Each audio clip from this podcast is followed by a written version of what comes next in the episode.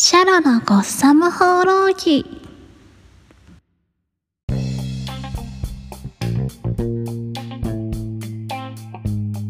ャローム。ポッドキャストをお聞きの皆さんおはようございます。こんにちは。こんばんは。バーチャル放浪猫ライバーのシャロです。このラジオはアメコミオタクに片足突っ込んだ僕が最近読んだアメコミの感想やおすすめのコミックまた時期によってはアメコミに関するさまざまなニュースを取り扱う番組です。取り扱うジャンルは主に DC コミックスのバットマンやバットファミリー関連。その他のキャラやコミックは気が向いたらという感じで気ままにのんびりとやっていきます。バットマンや DC コミックスがお好きな方はもちろんこれから知っていきたいという方やむしろアメコミってどんなものなの？という初心者の方まで幅広く興味を持っていただけるラジオになるよう心がけていきたいと思います。今回はたまった原稿紙のレビューとともに初めてのキャラクター紹介に挑戦してみようと思います。少々マニアックなキャラクターかもしれませんが今やバットマンにとって欠かせない存在となったこのキャラクターの来歴を一緒に追っていきましょう。それでは早速始めてまいります。Buckle up your belts and off we go!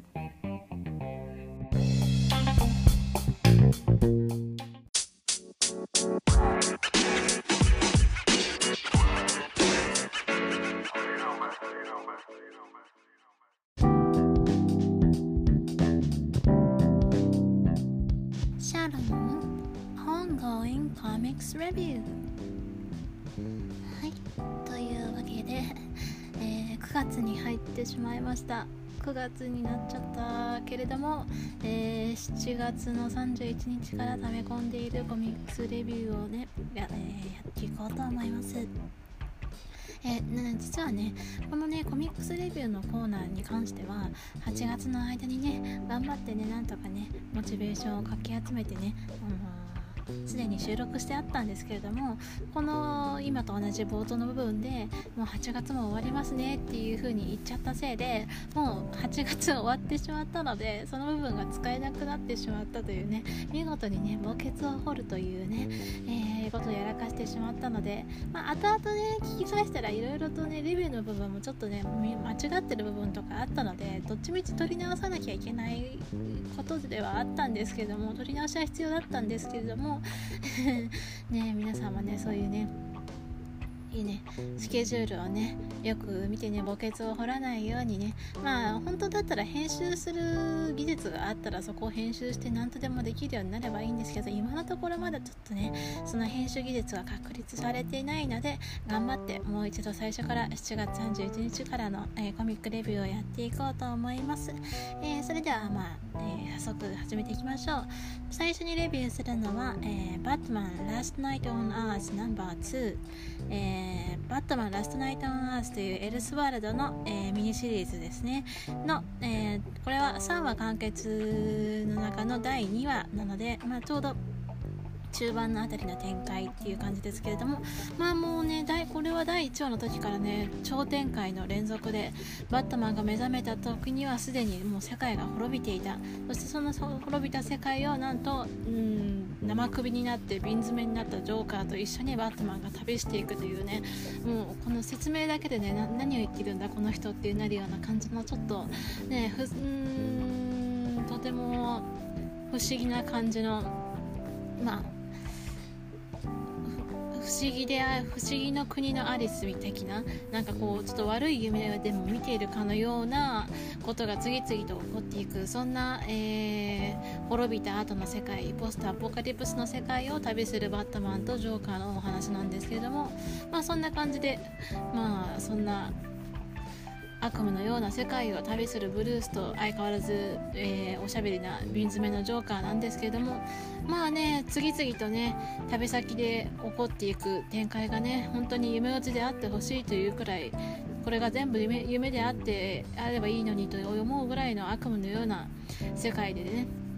ねえー例えば、あのー歴代のフラッシュたち、えーバリー・アレンだけでなくえー、全ての大のフラッシュたちが全員、えー、スピードフォースの竜巻のようなものにとらわれてしまって永遠に出られなくなってしまいまたそのスピードフォースの竜巻自体は、えー、触れると、えまあ、時間の操作がなんか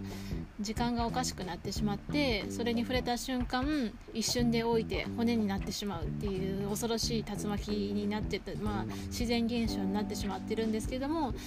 彼らはそこからもう二度と出られないんだけどその竜巻の中からブルースに助けを求めているけれどもブルースにはなすすべなく彼らを見見過ごすしかないっていうねねなんかそんなこともあったりとかあと一方で、あのー、ゴサムシティに残していったアルフレッドなんですけれどもアルフレッドは、えー、この世界を支配しているですね。今この滅びた世界を支配しているオメガという存在がいるんですけれどもこのオメガが、えー、操っている操っている、えー、その手下のヴィランたちによってまあねなんとも、うん、む虚しい虚しいというか悲しいんですけれどもえー、退場してしまうというアルフレッド言ってしまった。どうしてあアルフレッド辛いですねっていうこともあったり、まあ、それはまだブルースはそのことを、まあ、後々知ることになるんですけれども。そして、えー、そんなブルースとジョーカーが次々とその滅びた世界を見て回って旅する先で、えー、出会ったのが、えー、亡くなったはずのスーパーマンクラーク・ケントだったんですけど実はそれは、えー、レックス・ルーサーが作った、えー、まあ、スーパーマンのクローンではないんですけども、まあえー、人間の、まあ、人工で作られた体にクリプトニアンの、え遺伝子を組み込んで、まあ、クラーク・ケントの偽物っていうかこうレプリカをね作ろうとしていたレックス・ルーサーの作ったクラークと出会うんですけれどもなぜレックス・ルーサーはそんな風にスーパーマンのクローンというか、まあ、レプリカを作っていたかというとそもそもですねこの世界がね滅びるに至った原因の、まあ、その原因と発端となる、ね、事件がありましてその時、えー、レックス・ルーサーはある時、えー、スーパーマンに対して正義か滅亡かどちらかを、えー、それを、えー、世界中の人々がどちらを選ぶかっていうのを、えー、討論で決めさせようじゃないかっていうことで、えスーパーマンがもちろん正義の側の主張をしレックス・ルーサーは滅亡の側の、え主張をする。でそれを世界中の人々に、まあ、同時中継で、え見させることによって、え人々は正義を選ぶのか滅亡を選ぶのかというそういう討論大会を開催しましてであの討論に負けた方は死ぬことになっていたんですね。でそういった対決をスーパーマンに持ちかけたんですけど、まあ、スーパーマンはもちろんそのそれに、まあ、正々堂々とそれに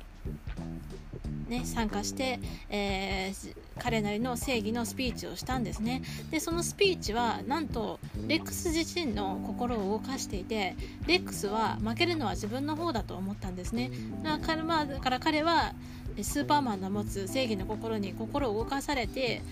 あこれは自分が死ぬことになるか、まあ、死ぬ寸前でおそらくスーパーマンが自分を助けてくれるんじゃないかそういうふうにそんな淡い希望を抱いていたんですけどもところがなんと実際起こったことは、えー、それをそのレックスの想像を絶していたという、えー、つまり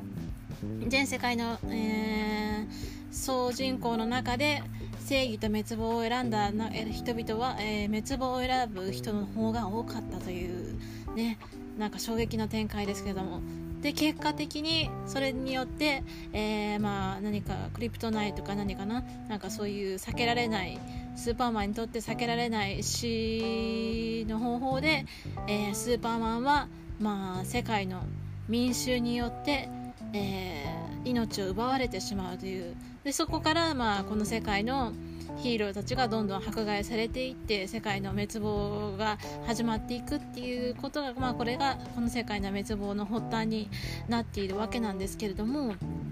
えーまあ、そんな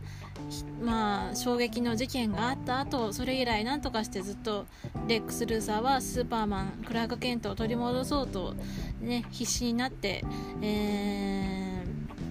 ー、スーパーマンのレプリカを作り続けていたわけなんですけれどもまあなんていうかねあれだけねずっとスーパーマンを糾弾してねスーパーマンは間違っているっていう風にスーパーマンはこの星の正義の象徴としては必要ないんだっていう風に言っていたレックスなんですけれどもそのレックスがスーパーマンの語る正義に心を動かされていたっていうのがねなんかなんかこう結局最終的な展開でスーパーマンは死んでしまったので、まあ、試合には当初仕掛けた試合には、ルーサーが勝利したんですけれども勝負では負けていたのかなっていう、まあ、彼の正義に心を動かされてために今は、まあ、ある意味で彼の正義を引き継いでというかもう一度彼の正義を取り戻すためにスーパーマンを取り戻そうとするレックスの姿っていうのはなんかちょっとまあ元ヴィランなりになかなか痛切なものがあるなというふうに感じました。で、まあ、そんなこそんな風にして、えー、レレックス・ルーサーから、えー、この世界の滅びる発端となった事件を聞いた、えー、ブルースなんですけどもここの時点で、えー、っとそのオメガの差し向けたヴィランとそしてそれに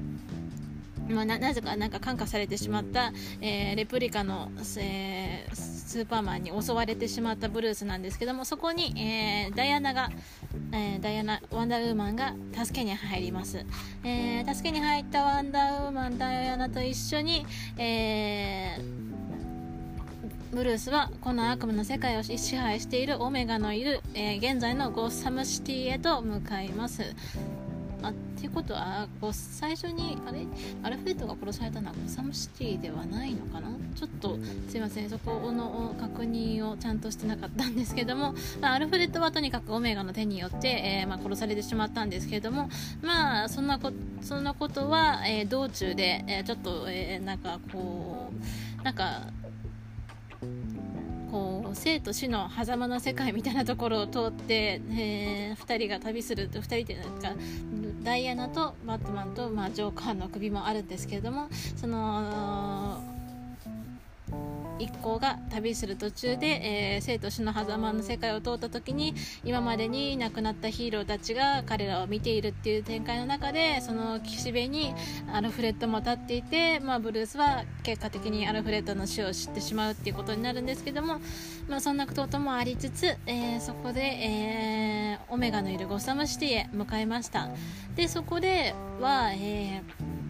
えー、フクロウの法廷のタロンがオメガの、えー、まあ、コマとして動いていて、まあ、街に侵入してくるブルースたちを排除しようとしてくるんですけどもそこのタロンのうーんおそらくリーダー格であろうタロンの1人が実はディック・グレイソンだったっていうことでしかもなんかタロンの割に割となんていうかこうまだ正気を保ってるっていうかなんていうかいつも通りのディック・グレイソンが普通にねタロンのマスクを取ってブルースどうして生きてるのみたいな感じで出てきたのでああなんかうん。タロタロンってそういうものだっけっていう気はしつつ、まあ、ディック・グレイソンは何らかの理由があって、えー、タロンとしてゴーサムシティにいたんですけれども、まあ、これはね、あのー、今本誌の方のねグレイソン氏の方でも今後、えー、ディック・グレイソンがタロンに誘われるっていう展開があるんじゃないかっていう風にまあそれはちょっとカバーでちょちらっとね、あのー、予告されているだけで本当にそういう展開が起こるかはわからないんですけれどもそういうことがあったので、えーと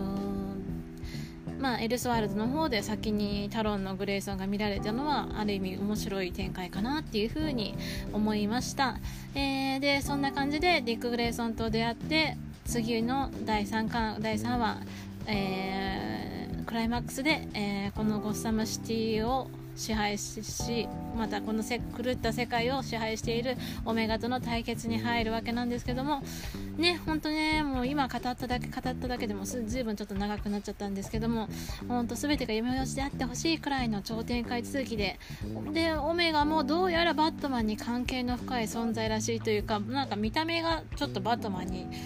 インスパイアされているというかバットマンに似てるんですね。なのでオメガの正体も気になるしこの話にどんな結末が待っているのかすごく楽しみなんですよね。で一方でちょっとまあクスッと笑えるところもあったりして例えば瓶詰めのジョーカーはなんかロビンになりたいらしいんですよね、えー、まあ、もちろんバットマンはひたすらノーと言い続けるんですけれどもノーと言い続けたりそういう風になんかこうねすげなくねしている割には何ていうか片時もそのジョーカーの生首の入ったランタンを手放さずに、まあ、大事にしているわけではないのかもしれないんだけれどもずっと持ち歩いているし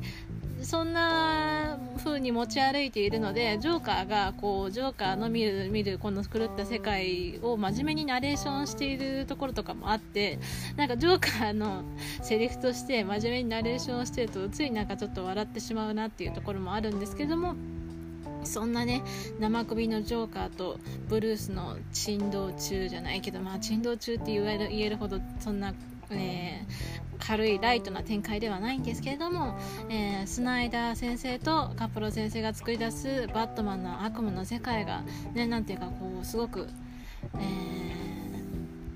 内容が濃くてボリュームもあってすごく楽しめるミニシリーズだなっていう風に感じました、え、なので、えーまあ3話完結ですけどもこの第3話目もすごく楽しみにしていますということで、えー、1話だけで随分時間使っちゃったな、えー、次に行きましょう、えー、次に紹介するのは、えバットマン Secret Files ナンバー2これはですねナンバリングがついてるんですけれども、まあ、定期的に連載されているものではなくいわゆるバットマン関連のバットマン関連の短編集として、まあ、たまに出るもので、えーと、ナンバーワンは、えー、2018年に、えーと、すでに刊行されているものがあるんですけど今回この2019年の7月31日にナンバー2が、えー、発売されました。この短編集はですね今回は、えー、 City of Bane、えー、今バットマン本誌の方でねえー、っとうんと起こっているイベント、まあ、つまりベインによってベインと、えー、手を組んだバットマンのローグスたちバットマンのヴィランたちによってゴッサムシティが完全に陥落してしまったっていう City of Bane っていうイベントと退院している、まあ、絡み絡みがあってつながりがあるよっていう風に、えー、タイトル表紙ではそういう風に書いてあるんですけども、まあ、中身を開いてみると本当に単純にバットマンとバットマンのうん といつものいつものというか彼のまあ、かれたローグスヴィランたちの、えーと、終わりな終わりなき戦いの一部みたいな1ページみたいな感じの短編集が多くって直接何か City of Bane の展開に関係ありそうなのはうんまあ、ベインの話はちょっと、まあ、その City of Bane に来る前の、まあまあ、ベインの過去をちらっと本当にちらっとですけど語っている、まあ、ベインの内情をちょっと、うん、知るのに、まあ、手助けになるかなっていうぐらいでその他のヴィランに関しては完全になんかこのバットマン氏の流れとは関係ないところで、えー、バットマンと戦っている話を、えー短編として収録されているという感じなので、あ、んまりシティ・オブ・ベインとは関係ないと言っても過言ではないっていう感じなんですけどもまあそのヴィランたちを紹介していきますとそれぞれが、えー、バットマンに独特の執着心を持っているジョーカーサイコパイレイトリドラー、ヒューゴ・ストレンジ、そしてベインという感じで、その並び順で、えー、短編集が掲載されていました。えー、まあ、バットマンと彼らの、まあ、戦いのそれぞれの戦いがなんかこうそれぞれの個性が引き立つ感じで、えーと面白いお話と短編集となって収録されていたんですけども個人的にねまあねその今挙げたそうそうたるねメンツの中でもねね今回の短編集を読む上では一番ね頭がね ねクレイジーだなっていう風に思ったのはまあ自分こそが一番バットマンにふさわしいということを証明するためにね、えー バットマン孤独とでも言ったらいいのかな。あのつまり、えーバットマン候補となる人物たちをさらってきてそのバットマンのコスプレをさせてそしてあの致死性のねまあそれに当たったら死んでしまうという罠な罠が仕掛けられた拘束具にねまとめて拘束するんですよ。5人自分を含めて5人つまりその囚人たちの中に自分も混ざってるんですけれどもその囚人たちの中囚人たちが、えー、果たしてバットマンにふさわしい行動ができるかどうかふさわしい行動ができないものは次々にその、うん、罠によって抹殺されていくっていうもうね、うん、本当になんていうか非道なね装置をね作り上げてねね非道極悪非道な展開をしていくんですけれども最終的にえ、まあ、どんどんどんどん脱落者が出ていって最後の1人生き残った1人はなんかうまい感じにねその罠をね脱出できそうな気配をね醸し出してでしかも、あのー、その最後に残ったもう1人ともう自分ともう1人のえー、囚人を助けてあげようとするんですけども実はそのもう一人残っていたのがもう残っていたのこそヒューゴ・ストレンジでありヒューゴ・ストレンジはもうねあの自分こそが一番バットマンにふさわしいと思っているのであのそのバットマン自分を助けようとしてくれたバットマンのコスプレをさせられた我な犠牲者に対して、ね、バットマンはこんなことをしないバットマンはこんなことを言わないみたいなね、まあ、過激なファンみたいなね ことを言いながらそのもう一人のバットマンを殴り殺してしまって最終的にやはり私が一番バットマンにふさわしいみたいなことをねぽつりと言ってねいや本当にね頭がねいかれていらっしゃるっていう感じでねこう、まあ、並みいる頭のいかれた、まあ、ジョーカーとかもいるんですけれどもバットマンの、ね、ローグスの中には。えー、並みいる頭のおかしいヴィランの中でも相当ね彼は彼の独自の道を突き進んでいってるなっていう感じがしてまあとてもヒューゴ・ストレンジというキャラクターをね印象づけるには、えー、効果的なお話だったと思うんですけどもまあそんな感じの短編集だったりあとそうですねこストーリーとして面白いなって思ったのは、えーリドラーの話ですね。リドラーの話で、えー、リドラリドラーは、えーと、なぜバットマンと戦うのか。なぜバットマンを戦いなぜバットマンと戦いたがる上に、えー、そのバットマンとの戦いにゴッサム市民を巻き込むのかっていうことを、えー、アーカムアサイラムで、えーとまあ、アーカムアサイラムは精神病院なので精神病院の、まあ取り調べというかカウンセリングを受けているリドラーが、まあ、その話をねき取り聞き取りをされていてどうしてバットマンを狙い続けるのかっていうことに関して語っているんですけれどもその話の中の、まあ、コミックスの中にところどころねえー、謎々というかキーワードが散りばめられていてその散りばめられているキーワードを順番に並べていくと実はそのリドラーのそのバットマンと戦いたいで、えーと、動機がねそこに隠されているっていう面白いなんかこう読者と読者がその謎を解いていくみたいな感じの、えー、仕掛けになっていて、まあ、これはもう 結構前に発売されたコミックスなのでここでちょっとあのーネタバレしちゃうんですけどもその答えというのが、えーと、コミックに隠されてた隠されていたキーワードは You can't play alone night and rook. つまり、えー、一人で遊ぶことはできないものでありナイトとルークが関係している。つまりこれはチェスのことを言ってるんですね。なのでつまりリドラーは、えー、バットマンと遊びたいっていうのが一番の動機にあるんじゃないかなっていうのが、まあ、このストーリーで言われていることで、まあ、彼は、えー、バットマンに対して頭脳戦をね仕掛けたいわけなんですよね。ただ単にその市民に対してなんかこう知能犯としてなんか市民を、うん、まあなんていうか市民に暴行を加えて楽しんでいるわけではなくてそれを、えー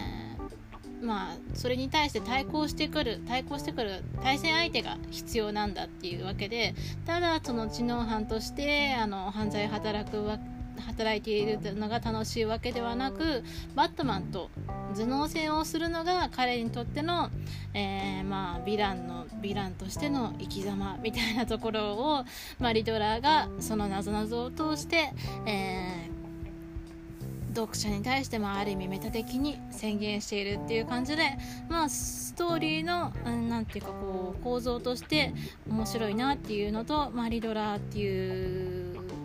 ヴィランに対してもっと理解が深まるような、まあ、余計謎が深まったような気もするんですけれどもえー、えー、とそんな風に、えー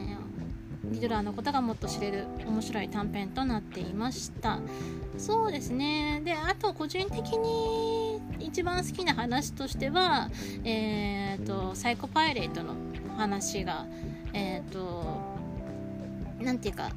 うん、個人的に好きだったんですけれどもなんでどこが好きかっていうとこの話ではサイコパイレートっていうそのマインドコントロールできる仮面をつけた、えー、ヴィランなんですけれどもマインドコントロールできる仮面を使って、えー、過去にさまざまなトラウマや、えー、傷心に傷を抱えた人々をね集めて彼らのね感情をまあ、感情をコントロールすることができるのでその、えー、仮面によって。彼らのその傷ついた心の、まあ、その傷ついた記憶とかを、まあ、仮面の力によって封じ込めることで、まあ、彼らの救世主となるみたいななんかそういう怪しい宗教団体みたいなのをサイコパイレートが作って、まあ、それで信者を増やすことによって、まあまあ、結果的に自分の言いなりになる駒を作るみたいな感じで、えー、サイコパイレートが暗躍していたんですけれどもそのサイコパイレートに対抗したの対抗する方法っていうのがそのマインドコンサイコパイレートのマインドコントロールにバットマンが対抗した方法っていうのがまあだからその悲しみとか傷ついた心とかをね封じ込めるのではなくって、まあ、バットマン自身がこれまでねその両親を失ったね悲しみを糧にして前に進んできたっていうね。まあ、つまりその悲しみを封じ込めるのではなくそれを乗り越える勇気を使って人は前に進んでいくことができるんだっていうことをねね人々の前で証明することによって、まあ、彼がヒーローとして人々に希望を与えるっていうところがねすごくね、えー、象徴的にね、えー、この物語の中ではあの表現されていてでそのそんな風に立ち向かうバットマンの姿を見てまあ心に傷を負った人たちは、まあ、自分はこんな風に心に傷を負って人々から忘れ去られ目を背けられ世間から見捨てられたと思っていたけれどもそんな中にあっても彼は必ず助けに来てくれる。つまりバットマンは必ず助けに来てくれるっていうことを、えー彼の勇気を見せられて人々はそれによって救われるっていう展開でなんかすごく王道のというかバットマンはまあ悪人に対して恐怖を叩き込むような、えーと、アンチヒーロー的な部分もあるんですけれどもそれ以外そうでなくてもなんか純粋にね人々に希望を与えるヒーローとしての側面もあるっていうところがね、うんあの図らずしもサイコパイレートの、えーサイコパイレットを倒すことによってそういうことが証明されていてすごくかっこいいなと思ったので、えー、そういうバットマンの在り方もいいなっていう風に思える短編集でした。まあそんな感じで結構ボリューミーな短編集なんですけれども十分楽しめるボリューミーな、えー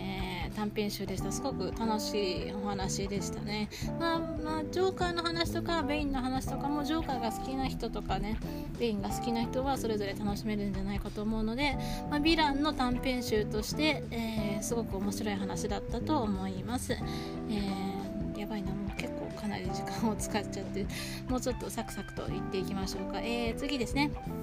えー、次こ次はですねこれは、えーと、トレードペ、えー、トレードペーパーバッグじゃなくてペーパーバッグじゃなくて、えーとえー、最初から、えーと、1冊の単行本として出ているお話ですね。つまり連載されていたシリーズではないんですけども、えー、最初から数話分コミックが収録された1冊の本として発売されている「Dear Justice League」というものが、えー、7月31日に発行されています。これはですねまあちょっと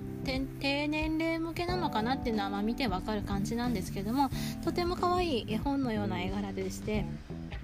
ジャスティスリーグの日常というか、まあ、そのどういうふうに、まあ、ジャスティスリーグがジャスティスリーグが、えーと、人々と関わっているかっていうのをまあなんかこう絵本のような絵柄と可愛いまあうんと可愛らしいまあそんなに大事件とか、えー、は起こらずに、まあえー、コミカルな感じで紹介していくんですけれども、まあえー、全体的なお話の流れとしては、えー、子供たちがえー、ジャスティスリーグのヒーローたちに対してメールや手紙を送って、まあ、質問の手紙を送るんですけどもその質問に対してヒーローたちが答えていく中で彼らの日常や、まあ、彼らの人間らしいところだったり親しみやすいところだったりが、えー、垣間見えていくっていうすごくなんていうかほのぼのとしたお話で、えー、うんそれぞれのまあえー、ヒーローとしての、えー、失敗談だったりまたは、えー、こうするふうこうすることで、えーと まあ、君もヒーローになれるではないんですけどヒーローに対して悩み事を相談するとそれに対してヒーローが答えてくれるっていう形のお話になっていて何ていうかすごく心が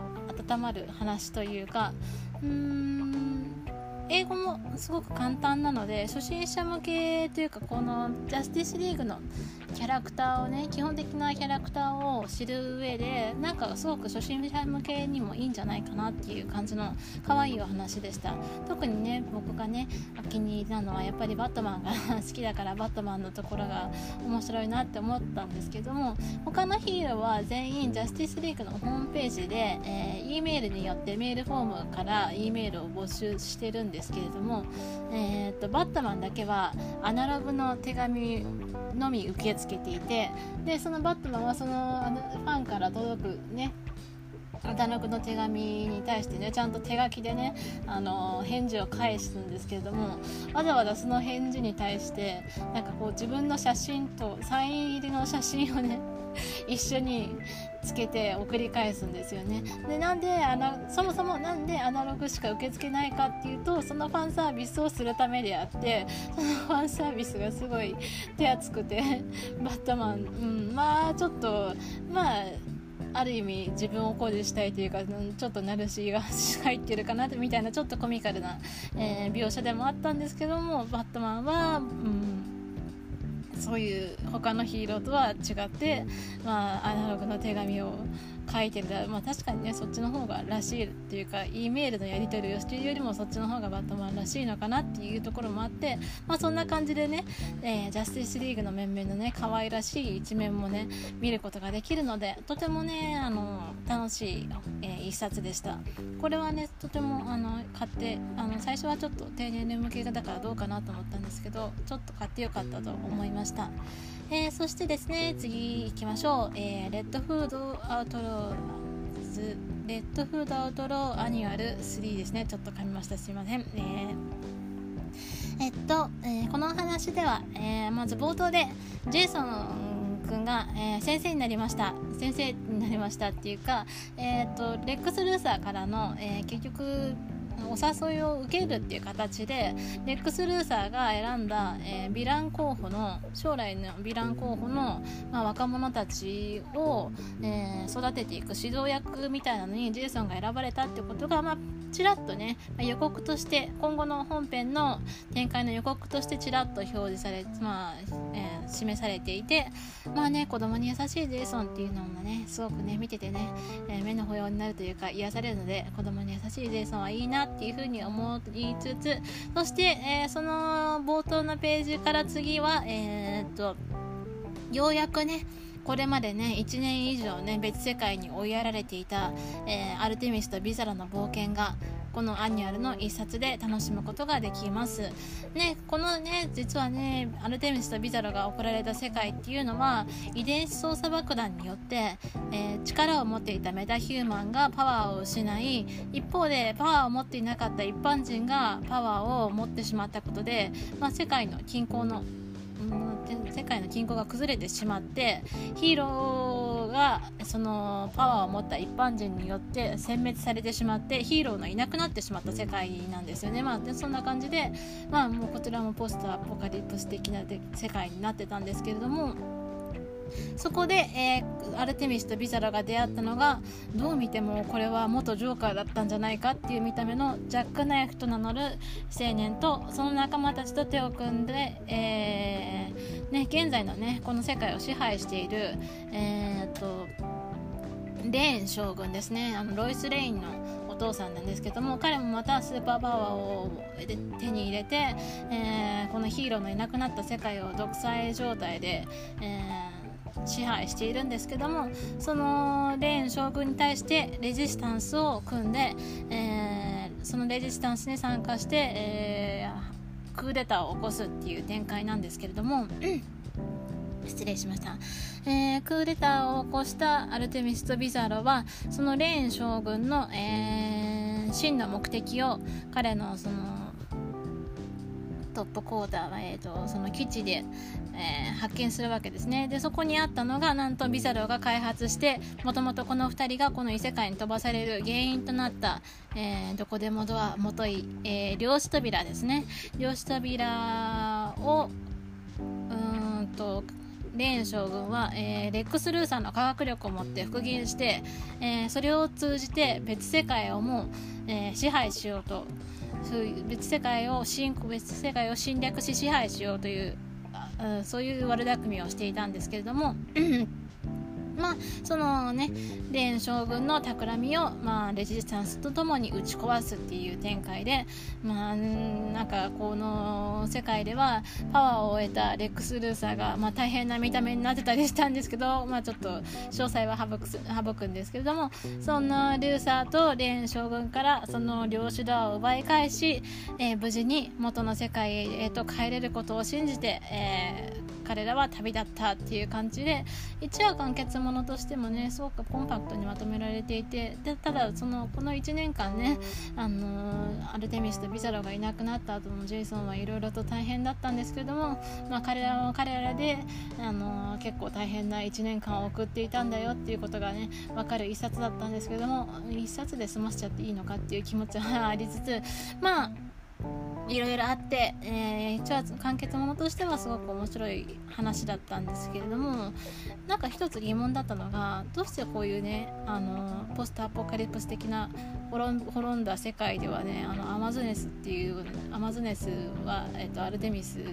もアマゾン一族のアマゾネスなんですけれどもどうしてアマゾネスはすぐモヒカンになるんだろうっていう疑問がありましてなんでかっていうとあの Last Knight on Earth っていうもう一つの今エルスワールドでやってるポストアポカリプスものでもワンダーウーマンのダイアナがモヒカン頭になっててでこっちのアウトローズの方でも別世界の転んだ世界で1年間過ごしたら気が付いたらアルテミスがあの長髪なポニーテールからいつの間にかモヒカンスタイルになっていて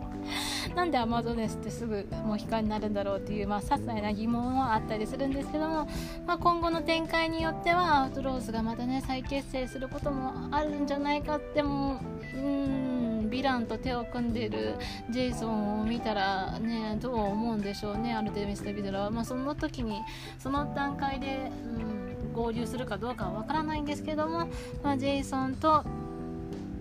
次回以降が、うんと、次回以降っていうかこの次号以降があと、うんとジェイソンとその教え子たちの話になるようなんですけども早くアウトローズのね面々にもね再開してまたねチームをね組んでほしいなって思います。本当リバースのね最初の頃のねアウトローズの仲良くしてた頃の幸せ絶頂期がすごく可愛かったのでいやアウトローズの連載はこれからも続いてほしいしねこの3人組をねまたね復活させてほしいという気持ちが僕は一番ね今の一番の僕の願いですね。はいそんな感じで、えー、たった3話でこんなに使って時間を使ってしまいましたけど次も行っていきます。8月7日の紹介するコミックは「バットマン76」ねとそうですね、えっと、前回までの展開を、えー、ここでおさらいしておきますと、えー、フラッシュポイントのバットマントーマス・ウェインつまりブルース・ウェインの父親であるトーマス・ウェインは、えー、自分の、えー亡くなった妻であるマーサ・ウェインといってもフラッシュポイントっていう別の世界から来たトーマス・ウェインなので彼は。実際には彼の妻ではないんですけれどもこの世界で亡くなったマーサ・ウェインを生き返らせてブルースと一緒にまた家族で一緒に暮らそうみたいなことを言ってたんですけれども結局それで仲違いになって親子が仲違いになってバトルして砂漠でバトルしてでどっちが這い上がれたかっていうみたいな話があった後に えー、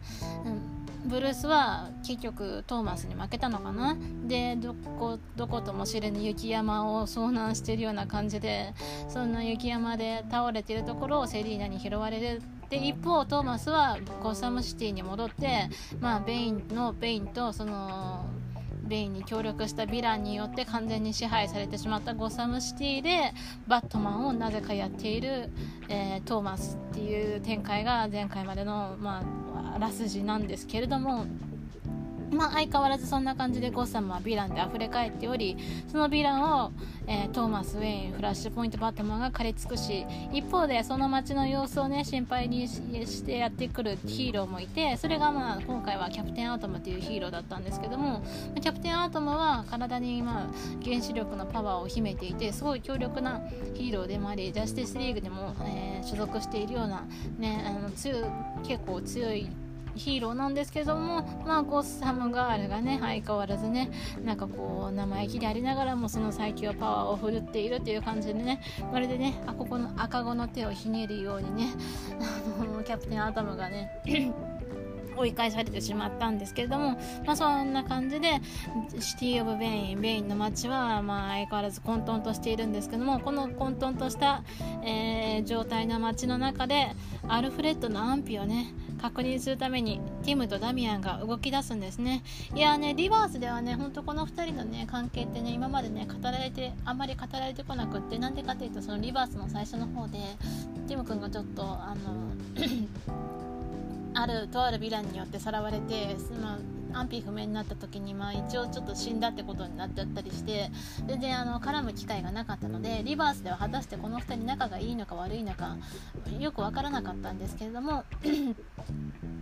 えー、そのリブート前のね、あのー、フラッシュポイントとかよりも以前の展開だと、まあ、ダミアンとティムはちょっといろいろ出会い出会った時からギスギスしてたんですけどもここのところではもう他に頼れる人がねブルースもいないしディックは記憶喪失だしで、ね、もう、ね、誰も頼れる人がいない中でね、えー、ティムとダミアンが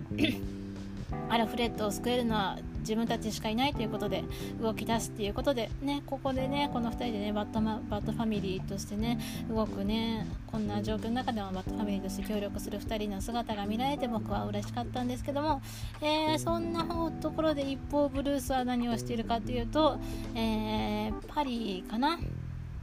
パリで、えー、セリーナが美術品を盗んだお金でブルースをかくまって献身的にね彼のね傷を介抱しているんですけれどもどうやらブルースはなんか昏睡状態に陥っているようでまだ目を覚まさないっていうことで、えー、そんな彼にそんな彼を心配してセリーナが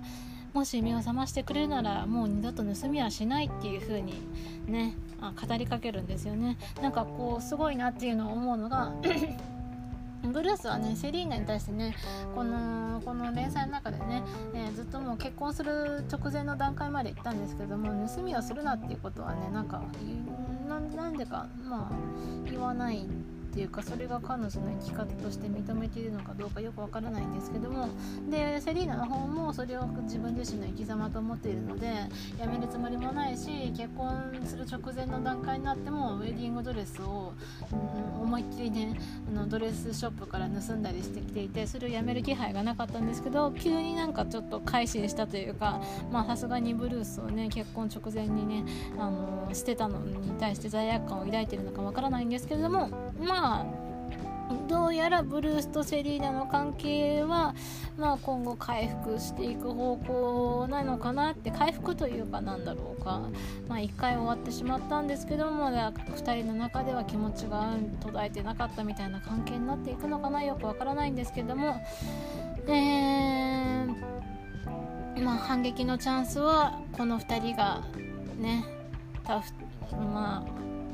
の2人の関係が回復して立ち上がっていくことによって反撃していくっていう展開になるんだと思うんですけどもまあね本当にねこれはずっと僕がねもう今までのレビューでも言い続けてるんですけども、うん、トム・フィーング先生のねバットマンはね何だろうこううんセリーナが何て言うかこう生きていく上での一番最優先というか中心軸になっているところがあるっていうかまあもうそもそもセリーナと幸せになろうとした理由自体があのトーマスフラッシュポイントバットマンに自分の父親的な存在にバットマンを辞めて幸せになれって言われたからそういうのを意識したっていうのはあるんですけれどもなんかねやっぱりね僕の中ではねバットマン以外のことをたとえ家族であっても今まで見てきたのは家族を大事にしてはいるんですけれども家族を大事にしつつそれでもやっぱり家族よりもバットマンをね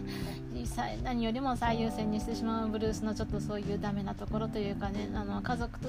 してはちょっとダメなところも見てきつつでもそんな彼がバットマンとしてしか生きられない不器用な彼を支えていくバットファミリーみたいなそういう構図が好きなのでなんかこうこうあっさりとではないかもしれないんですけれどもなんかこうセリーナには当たり前のようにセリーナをバットマンよりも優先できてしまう。しかもセリーナがいなくなったらバットマンとして弱ってしまってその弱ったところをベインにその隙を突かれてやられてしまうし で一方その弱ったところをまたセリーナがいればそこで回復することができるのかって感じですごいセリーナを中心に違いが回っているようなブルース・ウィンだなっていう印象をどうしても受けてしまって、まあ、ブルースとセリーナの関係性が好きな人に関してはまあそこはいいのかなそれでいいのかなっていう感じなんですけどもなんかそこまで僕の中ではシェリーナってブルースの中でそこまで大きな存在なのかなってちょっとまあ思ってしまうところもあってまあまあそこはね人の解釈によるのでねそれはいいんですけれどもうん何て言うかうんなんていうかこの映画の「ダークナイト・ライジング」を見た時に思ったんですけども個人的にはやっぱり、まあ、自分自身の幸せよりはバットマンとしての生き方を選んでしまう不器用なブルースが好きなので何ていうかもうちょっとバットマンとして今後も頑張ってほしいなっていうかもう一度かっこいい姿を見せてほしいなと思うのでまあね。この際ねあのねセリーナにね励まされてねセリーナと愛を取り戻して、まあ、ブルースとバットマンとして復活するでもいいのでね。ねなんていうかねあのとにかくトム・キング先生のあのあの連載って本当にスローペースでちょっとずつちょっとずつ段階を積み重ねて進んでいくんですけれども本当にスローペースで進んでいるのでちょっと早くまたバットマンの復活が見たいなっていうのが僕の、えー、希望です。あどんどんどんどん時間もなくなってきたので、えー、次ですね。うんと次紹介するのは This is のナンバー4これはナンバー、えーと、全6話のナンバー4話なのでもうこれも結構クライマックスに来てますね。でさっき言ったんですけどバットマン誌の方でもひどい目に遭ってたキャプテンアトムなんですけどもなこっちでも登場してなんか同じように同じようにというかそれ以上にひどい目に遭ってましたなんかこうねちょうど同じ週にねえーと、トム・テイラー先生とトム・キング先生が示し合わせたかのようにねキャプテンアトムいじめをやっていたのでなんか、キャプテンアダムに恨みではあるんかみたいな感じでもちろんそんなことはないと思うんですけども、えー、キャプテンアダムがひどい目に遭っている回でした。で生き残った人々にスーパーマンは、えー、まあこうテレビ放送とかを使ってね、まあ、ラジオとかも使いつつ、えー、生き残った人々にまだ希望を失われていないみたいなことを伝えようとするんですけども、えー、キャプテンアトムが、まあ、そのゾンビウイルス的なものに乗っ取られてしまいまして彼の体内にあった、えー、原子力の、えパワーが、え暴発してしまい、まあね、いわゆるね人間原子爆弾みたいな状態になってしまってななんで本当にキャプテンアトムが何をしたんだっていう感じなんですけどもそのキャプテンアトムの爆発大爆発が、えー、その余波がどんどんどんどん広がっていってその余波はついにスーパーマンたちのいたメトロポリスをも飲み込むっていうところでいいところで終わるっていう感じの話で、えーいや本当に絶望的な世界をね描かせたらトム・テイラー先生ってに並ぶ人もなかなかいないんじゃないかなっていうぐらい「インジャスティス2」っていうゲームが原作のコミックを書いてた時もねすごくねなんかもう次々とヒーローたちが倒れていくヒーローもヴィランも次々と倒れていく絶望的な世界を描いていたのでね今後もねあのインジャスティスであの死,、ね、死なせられなかったヒーローとかも次々とこのディシースで殺していくので殺していくというかゾンビにしていくっていう形なのでなんかもう トム・テイラー先生やりたい放題だなっていう感じのがある一方でうんとうんトム・テイラー先生やっぱりダミアンが好きなんだなっていう風に思いました今回の回で。でなぜかなぜかっていうとバットマンはもうすでにこのウイルスにやられてしまって倒れてしまったんですけどもその、えー、倒れてしまったバットマンからの意思を引き継ぐというか受け継ぐ形で、まあ、アルフレッドがバットスーツをダミアンのところに持ってきてまあねブルースはねこ自分の息子であるダミアンにダミアンにこそあのバットマンをダミアンこそバットマンを継ぐのにふさわしいとずっと思っていたんですよってあなたのことをお父様は誇りに思っていたんですよっていう風にねその父親のね伝えられなかった意思をね代わりに伝えてそしてバットマンの意思はダミアに引き継がれるみたいなそんなね感動のストーリーが、えー、繰り広げられていたんですけどもうん本当にバッドファミリーの中で今生き残っていることが確認されているのはダミアンのみでありそしてそんなバットマンからの特別な贈り物も用意されていて本当にダミアンのことがすごく好きなんだなっていうことがよくわかる回でした。なのでダミアンが好きな人は、えー、まあでもねそれ以外のバッドファミリー全滅状態なので楽しめるかどうかわからないんですけどもダミアンが好きな人にとっては、まあ、ちょっと、うん、いいシーンもある回だったかなっていう感じで、えー、DC ズと今後この絶望的な世界はどうなっていくのかっていうことも、まあ、楽しみにしていけるんじゃないかなっていうふうに思いました。そして最後にジャスティスリーグ29なんですけれども今回はですね今回の、えー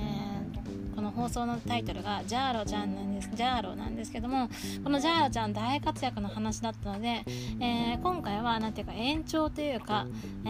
ー、次のねゴッサムハウスのね、えーパートを丸々使ってジャスティスリーグ29をねもう全部ねもう読み通していっちゃってそれ読み通しながらレビューしていくっていう形にしようと思っています。なのでジャスティスリーグの29のレビューは一旦置いといてここで、えー、7月31日分と8月7日分のレビューを、えー、終わりたいと思います、えー、また相変わらずグダグダな語りになってしまいましたがここまでお聴きくださりありがとうございました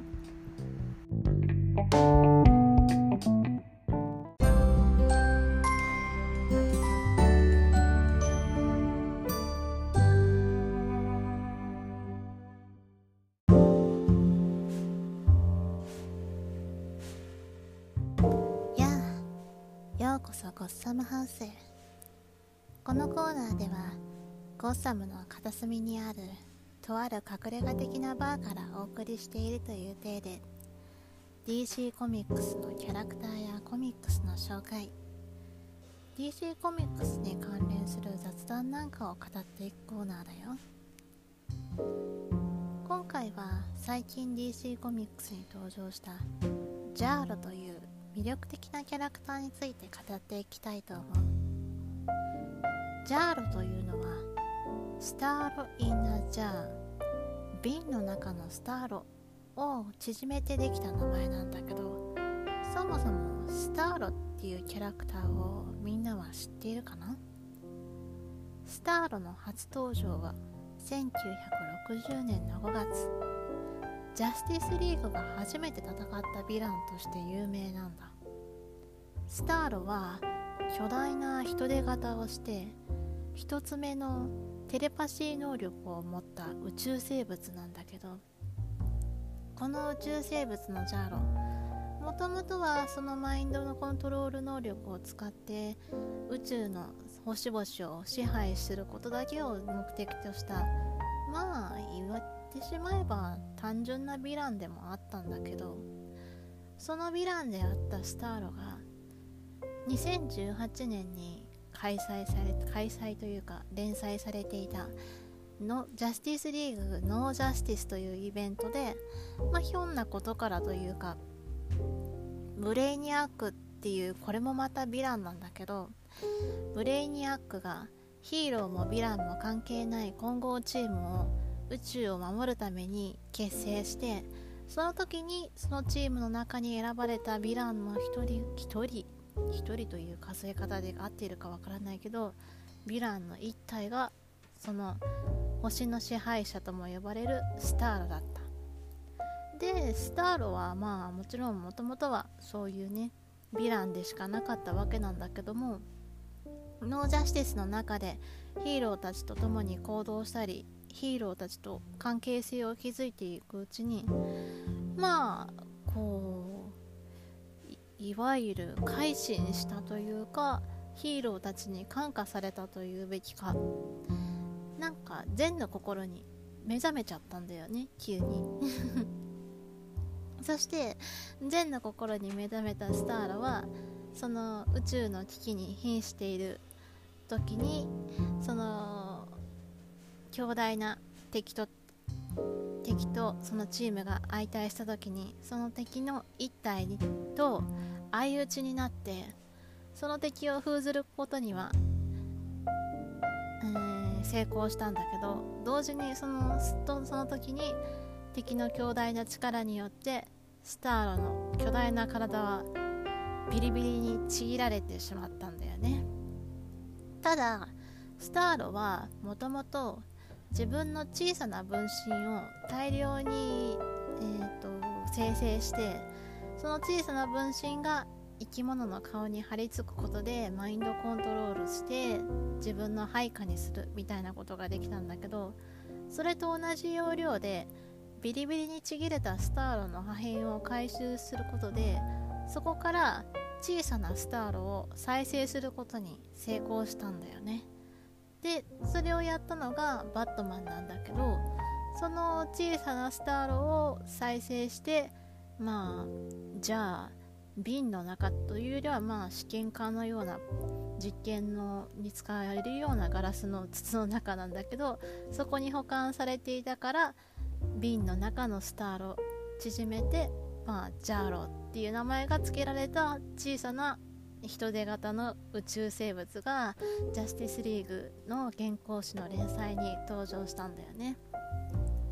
まあそんな感じでざっくりとジャーロの経歴を語ったんだけどこのジャーロ何て言うかうーん最近再生されたからまあある意味生まれたてと言ってもいいのか何ていうかすごく、と、言動が幼いというか無邪気というか子供っぽくてそして自分を再生させてくれたバットマンに対して刷り込みなのか何なのかとても懐いていてバットマンのことをパパとかダッとか言ってすごく懐いてるんだよね。まあ、父さんみたいな感じですごくなんかこう子供っぽくなんか愛情を素直に示しているというかバットマンの子供になりたいっていう願望があるみたいでしかもバットマンの子供になるだけじゃなくてバットマンのロビンになってバットマンの役に立ちたいっていう風に思うぐらいすごく純真な心を持ったキャラクターでうーんジャスティスリーグがある時えーと、6次元っていうもしもの世界に旅立ったことがあるんだけどそのもしもの世界でジャーロはバットマンのロビンになってロビンのあのコスチュームをコスチュームというかスーツを着てロビンとして活躍する自分の姿っていうのを夢見るほどねロビンになることを、まあ、バットマンの子供としてロビンとして信頼されることを夢見るぐらいのすごく純真なキャラクターですごく可愛らしいんだけどこのジャーロが大活躍するのが今回紹介するこのジャスティスリーグナンバー29ジャーロズ・テール、うん、ジャーロの物語っていうね、うん、話なんだけどまずスターロのオリジン誕生秘話みたいなものから始まってこのジャーロがね大活躍する話だからすごくね可愛らしいしそしてなんとねバットマンとジャーロのえー、っとバットマンとジャーロの絆みたいなものすらね見れるね面白いお話になっていくから早速ね、まあ、読みながら感想を言っていくというか紹介していこうと思います。それじゃあまあ前置きがちょっと長くなったけど早速読んでいこう In many ways our universe is not unlike a giant jar さまざ、まな意味で宇宙というのはまるで巨大な瓶の中のようだ It is a space enclosed and governed by unseen rules, some born of science, some of magic, others, others more mysterious うんこれらの閉じた宇宙は目に見えないルールによって運営されているそれはそのルールというのは科学だったり魔術だったりそれよりもさらに未知な不思議な力だったりする Still, all life that forms within the universe is bound by its laws like glass walls うんとこの閉じられた宇宙の中に、えーと、広がっていく生命生まれる生命は全てその、えー、生命の法則宇宙の法則に縛られている。それはまるで、えー、ガラスのガラスの壁に囲われているかのように。Once in a while, though, a pocket will form at the out outermost reaches of space an anomaly, a kind of impossible vortex where the normal rules don't apply, a space outside the jar. まあしかし時にまあ何千年に1回のペースかわからないけど時にそこのその宇宙の中に、えー、っとちょっとした隙間が生まれることがあってその隙間に生まれる宇宙っていうのはまあ独特な性質を持って普通の宇宙の生命の法則とかに縛られていない。うんいわゆる瓶の外の宇宙が生まれることがある。Planets formed within these pockets are called five worlds. They are rogues and often implode or destroy themselves before they mature. Any life formed on their volatile shores is quickly extinct. こういった、えー、宇宙の隙間に生まれた、うんと、星々はまとめて、えー、ファイワールドというふうに呼ばれていてそれらは野蛮でうん自滅的でうんそれそれらの星がうん成長完全に成熟しきる前に、うん、自壊してしまう自滅してしまう。どんな生命もこのファイワールドでは次々と絶滅に向かっていってしまう。ただこの中であまだ英語の方読んでなかった。Only one five world is known to have made it to maturity. ただしこのファイワールドの中でたった一つうんと成熟に至った世界がある。And it is a terrible place.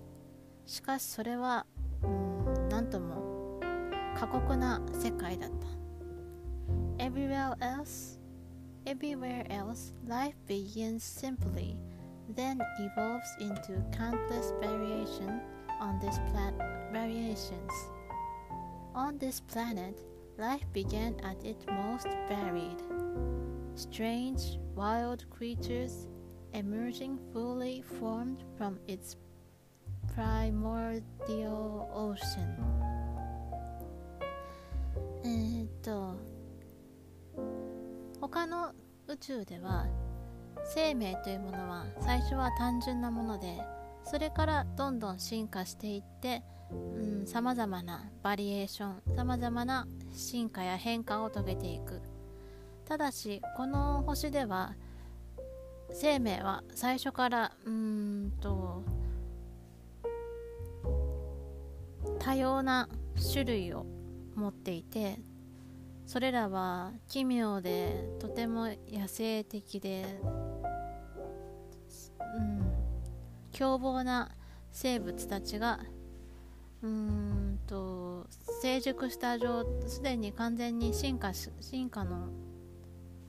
到達点にね到達する到達した状態で原初の海から生まれ出てきていた。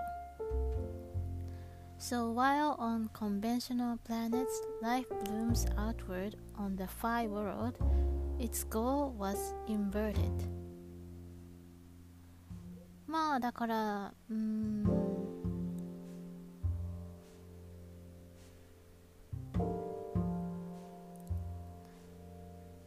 このファイワールドで生まれた生命は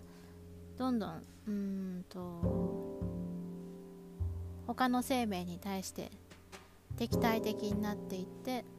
うーんとそうだね。すでに進化を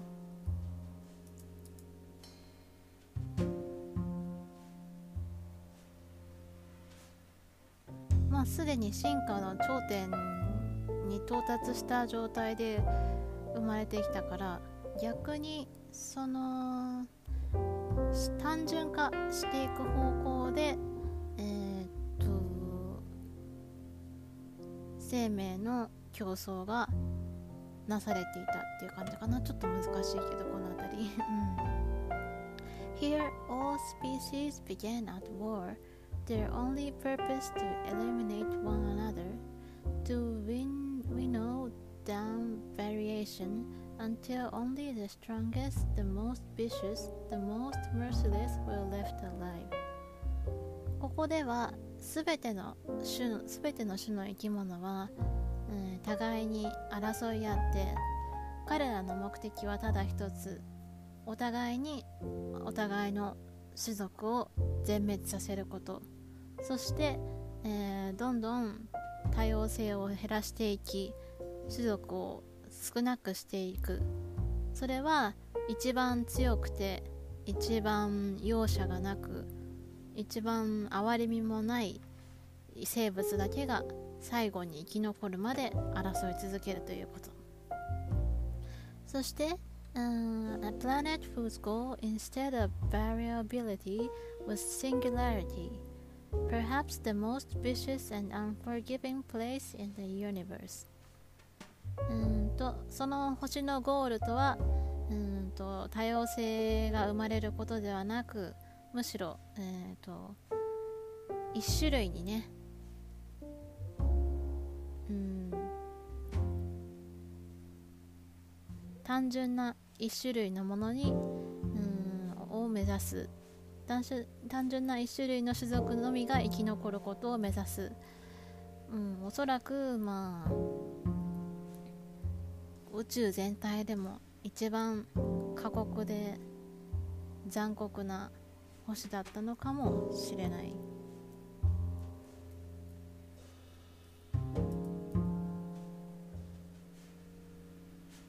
で、えー、over time extension by extension only the strongest being were left そしてそういうそんな風に時を重ねていって絶滅に次ぐ絶滅で、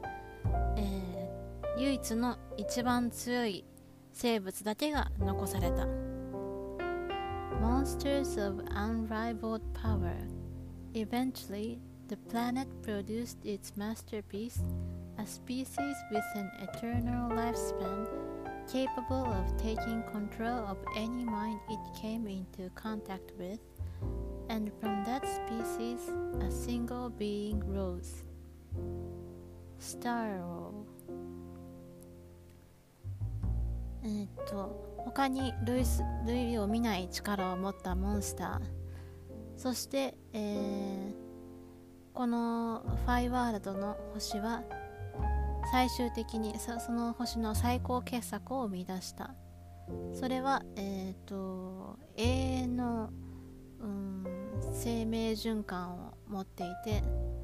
生命循環機能を持っておりうーんと接触したどのような存在の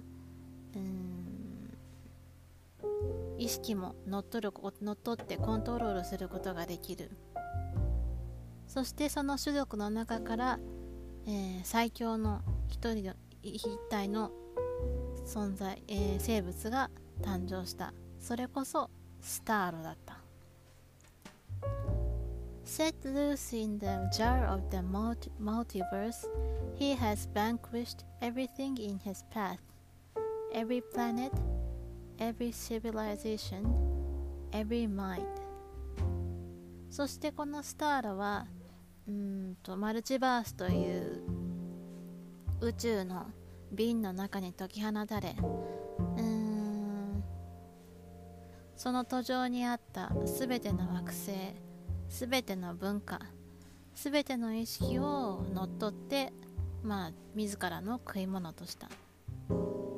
He has gone by many names over the years the Flaming Star, the Black Star. For eons now, he has gone by a single name, and there are few more feared than the one they call Starro the Conqueror. 彼は、えーと、と時を超えるにつれさまざまな名前で呼ばれた燃える星黒い星黒き星そして、えー、今からはるか昔ある一つの名前にたどり着いた。そしてそれよりそれ以来うんその名で恐れられその名で恐れられ続けることとなる。その名は、えー、支配者あ侵略者スターロ星の侵略者スターロ for to see him coming まあ、えー、彼は侵略者星の侵略者スターロとして長い間恐れられ続けた To see him coming is to know death. No, wait. pain, so much pain, then this で今までのこのスターロの歴史を語っていたのがこのちっちゃいジャーロジャーロがロビンの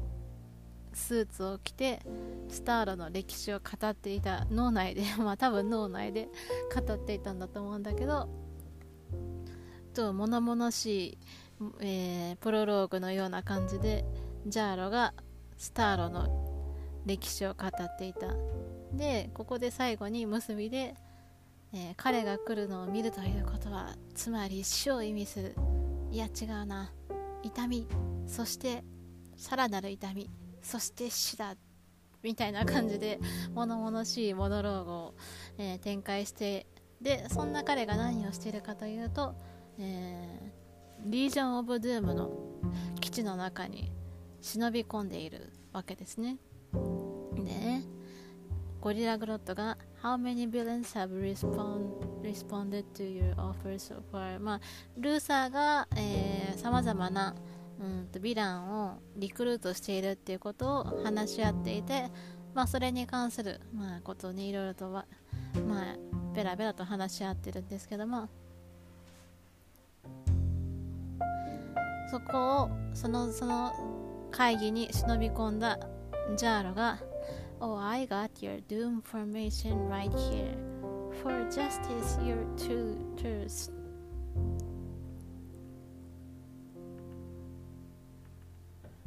まあその会議の中に突然バッタラングをどこからともなく取り出したバッタラングを投げてうんと乗り込んでいくっていう形になりますね。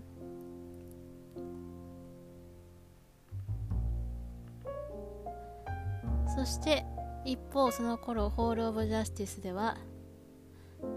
バットマンがジャスティスリーグに対して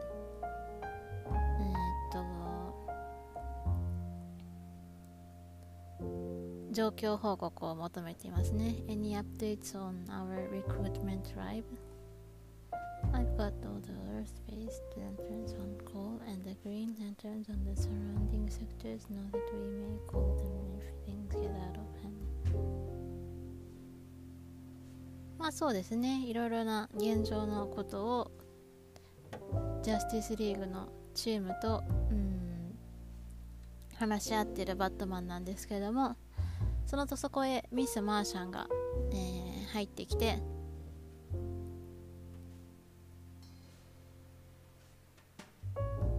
ジャーロが、うん、ジャスティス、あ、じゃなくて、えっ、ー、と、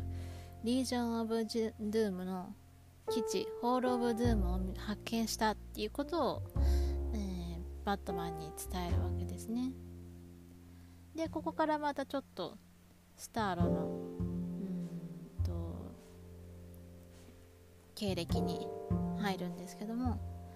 When the nightmares of the dark multiverse invaded Starro the Conqueror stood with the invaders. えっと、ダークナイツメタルっていうイベントがあった時に、えー、っと、ダークマルチバースという、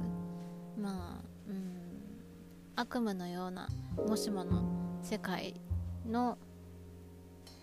まあ、崩壊した世界からやってきた悪夢のような侵略者たちがやってきた時この星の支配者スターロはその侵略者と手を組んで一緒にやってきた He had seen the opportunity to expand his great psychic empire, but the heroes of Earth banded together and fought back. They faced impossible odds and won, but their victory came at a great cost. A crack ripped open the source wall at the edge of the known universe. The multiverse was thrown into a new kind of chaos, and so Star Wars was, Star was swept up into the great cosmic drama once again, recruited by Brainiac to defeat the great Omega Titans. まあそうなんだけどうーん侵略者と共にやってきたスターロはしかし、えーと、力を合わせたヒーローによって倒された。そしてその時にまあ、うん、さっきも言ったけど事故によって、えー、ソースウォールと言われる宇宙の端の、えー、壁が壊されてしまったことによって新たな宇宙の脅威が現れたことによりまあひょんなことから、うん、このオメガタイタンズと戦うためにスターロは、えー、ヒュイドたちと一緒に戦うことになった。Recruited to join in the Justice League, the experience changed him、えー、彼はジャスティスリーグとしてヒーローたちと共に戦うことになりその経験が彼を変えた。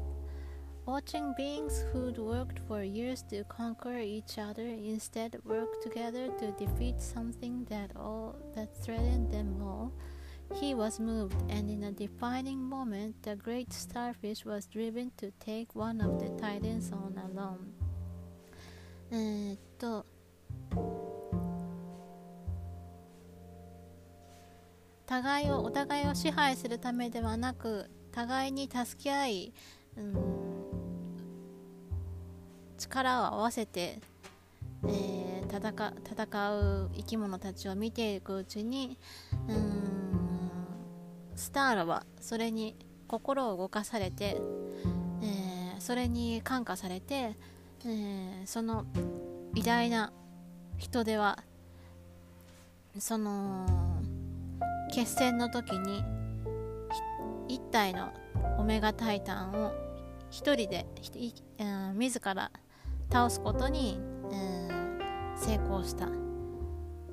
His actions gave the rest of the league the time they needed to win the day, but led to his tragic death. 彼の行動はその残りのチームにと残りのチームが勝利を収めるために十分な時間を稼ぐことができた稼ぐことができたがしかし彼の、えー、まあ、悲劇的な死、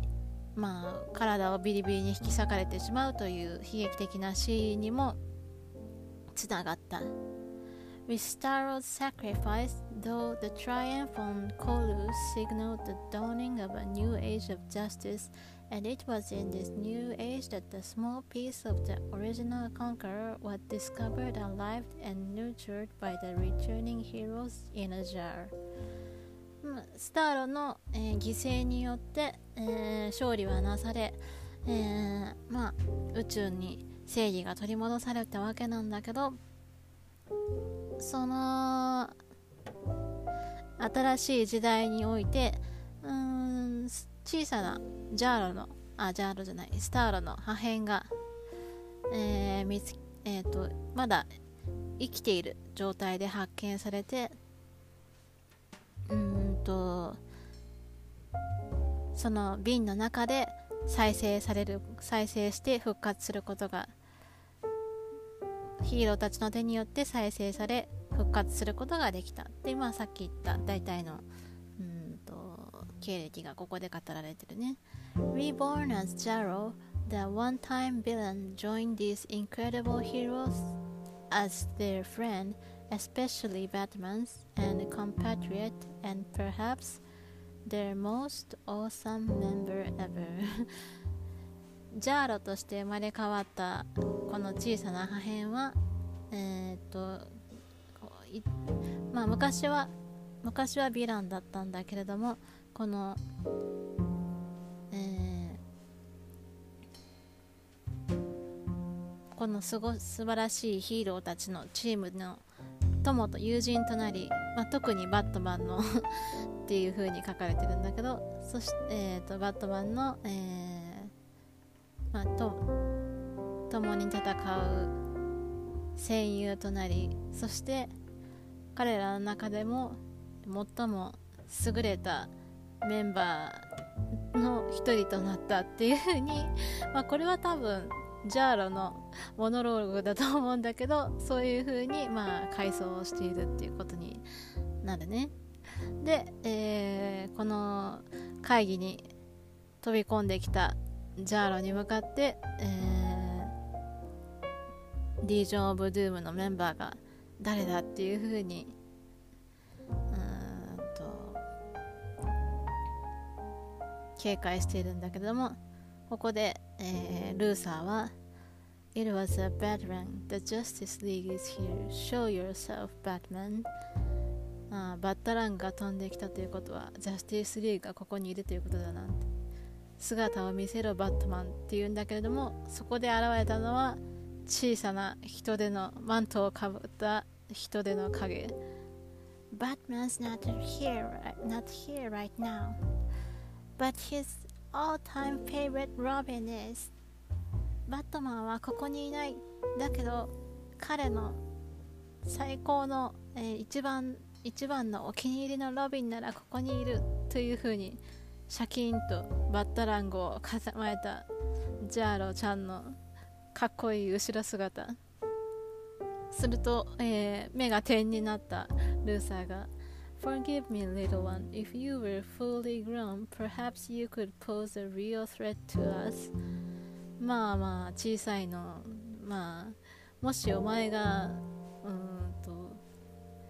まあ、かつてのね、最大の頃の最盛期までの大きさにまで成長していたなら、脅威になったかもしれないがって言って、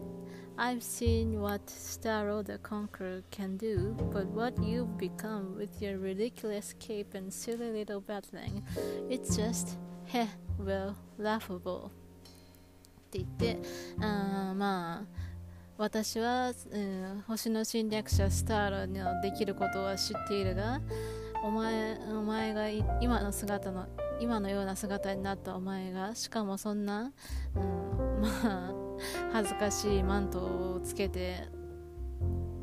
小さなバットラングバットラング一つ持ったところで何ができるって言っていっそ滑稽だなというふうにバカにするんだけれども What I've become? Nice red, nice redesign there. You look like the ghost of Jazzercise. Three-quarter turtleneck and sleeveless. You deserve to die just for bringing that back. えっと自分の姿をバカにされたジャーロは、えーっと僕がな僕がどうなったってって言ってでその新しい姿になった ルーサーをルーサーのことをバカに仕返し仕返するのすわけですねえーっと タートルネックに袖なしなんてジャザーサイズっていう大昔のスタイルの亡霊みたいだって言ってその格好のダサさだけで万死に値するみたいなことを言っていますねそして、And as for my little Batran I've got memories from the most advanced warfaring alien, alien races in history, so、えーそして僕の小さなバッタラングは、まあ僕は、えっ、と、宇宙の歴史の中でも最も優れた、まあ、侵略者の歴史と記憶を受け継いでいるからバットキャノン fully charged fire when ready まあ宇宙最強のキャノンキャノ,、えーキャノン砲に改造してそれをそ改造することもできるんだって言って I gave it a redesign too って言ってブワーっと キャノン砲を自分の体の23倍はありそうなキャノン砲をを 放出するジャーロちゃん。Sinestro, it's shredding through my construct. How is this possible? Luther, kill that runt. で、えーヴィランたちは思いのほかパワーのある、えーうん ジャーロに翻弄されるっていう感じででこの後、えー、バーっと今までのジャスティスリーグの連載の流れを振り返るような説明がざーっと続きまして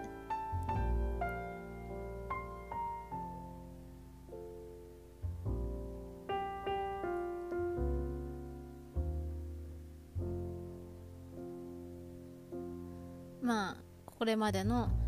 ルーサーたちのリージョン・オブ・ドゥームの悪巧みがざーっと連ねられるんですけどそれを今日ここで終わらせるっていう風に、えー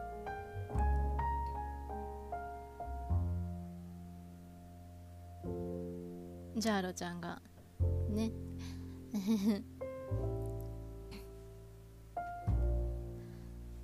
独白しているわけですがなんかねジャーロちゃんちょこちょこね自分のことをねなんかこうヒーローと言ったり一匹狼うんと反抗するもの、えーみんなに愛されたとかいう風に結構自己肯定力が高いというか自分のことをモノローグの中で褒めたりしているのが可愛いですね。そして、えーチーターに反撃を受けるんですけどもバットマンのピンチ。バットバット神経つねりとか。ハフハフハッハッハバットマンステルスとか言ってかく、えー物陰に隠れたりすごくバットマン バットマンをリスペクトしてますね。Try as you might little one you're not Batman ってシネストロに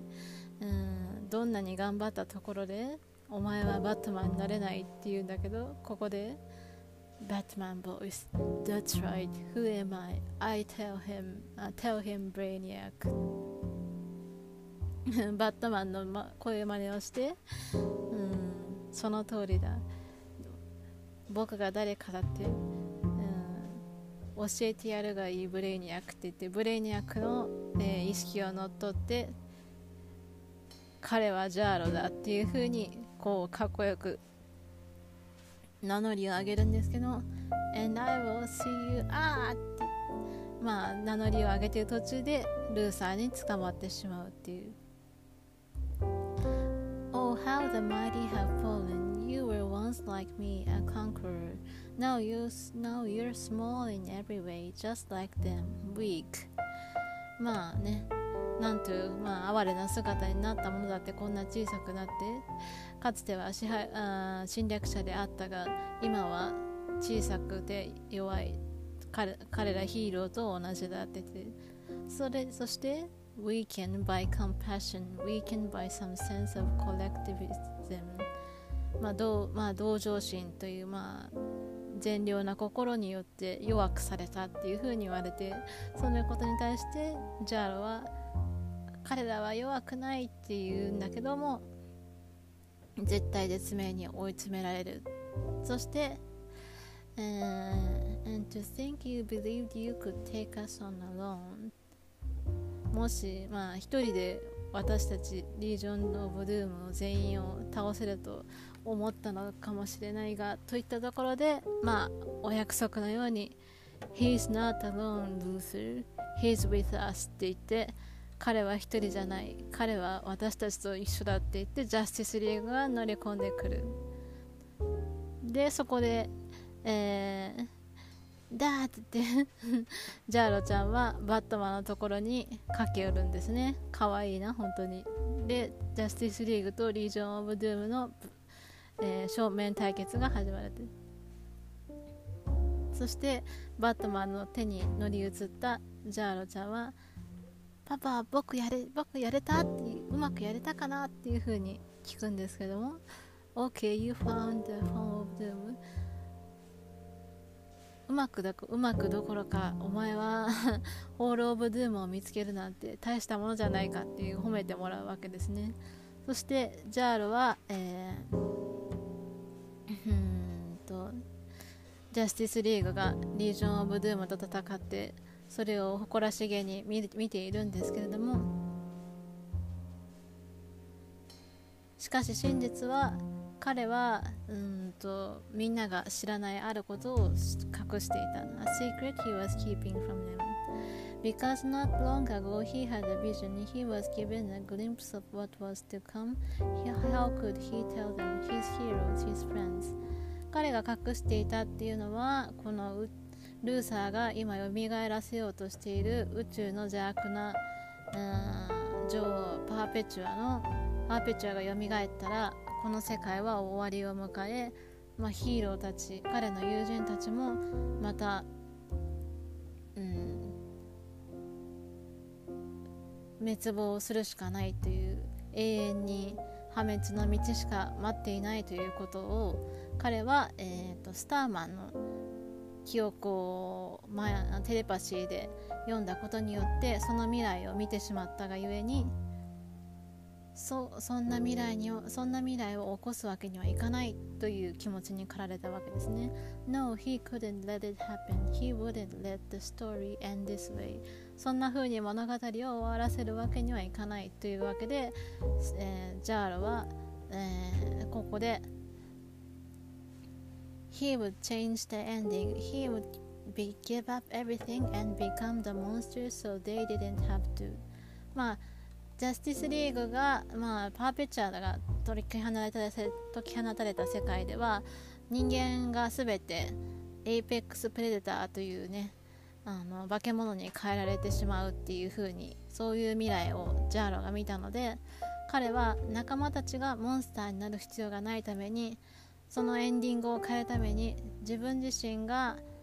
全てを諦めてもう一度モンスターになることを選んだ。He would become what he used to be, what he was designed to be, the conqueror. 彼は自分が本来そうだったもの彼が本来そのように設計されたものつまり支配者であり侵略者である本来のスターロに戻った戻ったっていうことで巨大化したスターロが、えー、リージョン・オブ・ドゥームを捉えてマインドコントロールをしていこうとするんですね。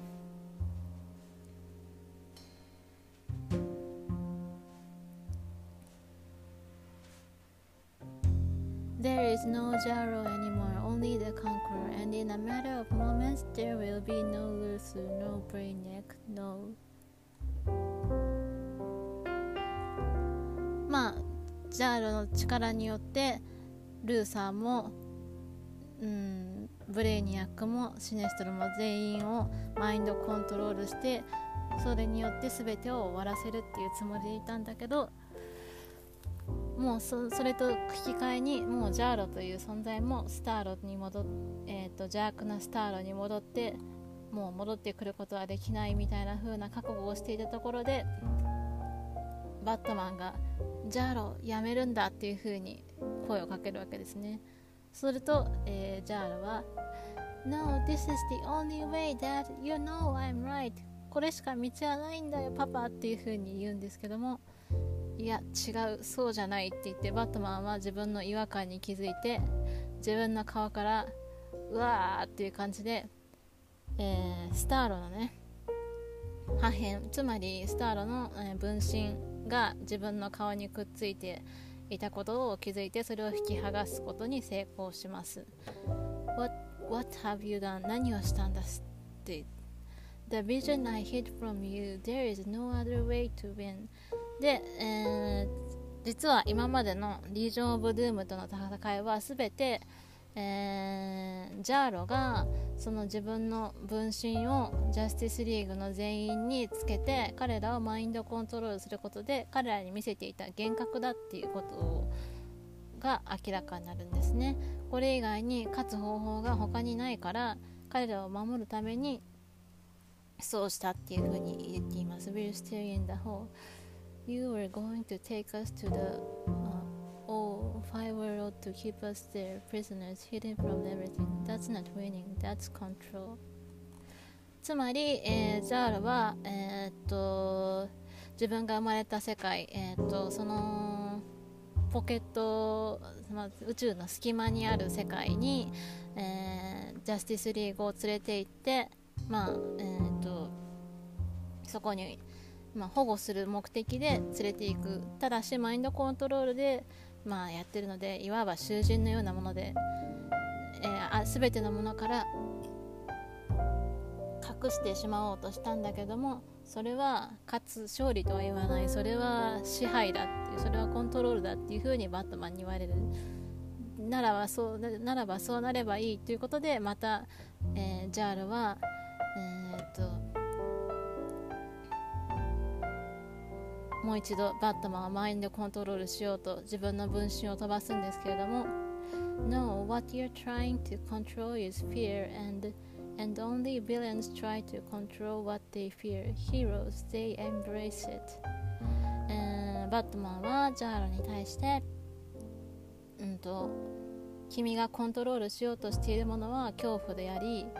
恐怖自分が恐れるものを支配しようとコントロールしようとするものはコントロールとしようとするのはヴィランであってヒーローは自分が恐れるものをコントロールするのではなくその恐怖すら受け入れるものだっていうふうに、まあ、説得しようとするんですね。でもそれを黙らせようと「 Shut up」って言って、えー、自分の分身をジャーロはバットマンにつけようとするんですけども「No, this isn't who you are」って言って、えーとこんなのは本当のお前じゃないっていう風にバットマンに言われたところで You, you don't know who I am ってもう泣きながら ねジャーロは泣きながら僕が何かなんて本当は知らないくせにっていう風に言うわけなんですけども。The hell I don't, because your story, the tale of Jaro, is the story of the whole universe. It was created to be dark, but through heart and sacrifice, the universe was reborn as something bright, something brave. まあ確かにそのスターロのスターロやジャーロのすべてをバットマンが私は知っているわけではないって言って、えー、その ジャーロの物語はまあ、この宇宙の物語でありそれは最初はまあ陰惨で暗いものとして、うん、作られたけれどもまあ、えーと、その犠牲の心によってそれは生まれ変わってもっと明るくもっと勇敢な何かに生まれ変わったはずなんだって言って Now it's being pulled back to the dark everyone out there is Don't you see every damn thing out here is like you fighting to be better than its nature 今はそのえっ、と明るく何か勇気あるものに生まれ変わろうとしたものがまた、えー、闇の方向に引っ張られようとしているでもそれはみんな一緒なんだっていう全てのものがこにここにいる全てのものが君と一緒でうんと毎日そのその自分のなりわい最初に生まれた時のうんものよりも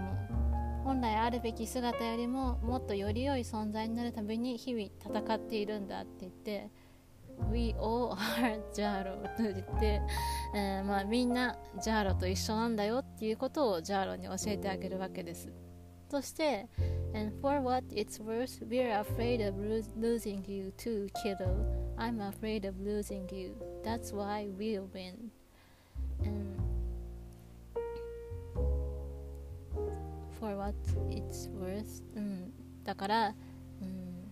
それだけじゃなく、うんと、私たち全員が君を失うことを恐れているんだって、えーね、ジャーロのことをキドってね子供のようにねかわいか子供を可愛がる時に、ね、ち小さい子に対して声を呼びかける呼び、えー、言い方なんですけど君を失いたくない。だからこそ私たちは勝つんだって言ってそして目を潤ませた巨大化したジャールは僕僕ってなって 小さくなった後ギュッとバットマンにすり寄ってバットマンはそんなスターローをしっかりと抱擁して抱きしめるという感動のシーンにいや笑うところじゃなくて本当にこれは感動のシーンなんだけども、えー、そして後ろで一方マインドコントロールがマインドコントロールが解けたばっかりの ジャスティスリーがポカンとしていてスーパーマンが何が起こったのかわからないんだけど僕たちは何をしていたんだっけっていうと、えー、バットマンは、えーと、教えてやれってジャーロに言ってジャーロは単純さ僕たちはこれから戦争の準備をするんだって言ってまあそんな感じで。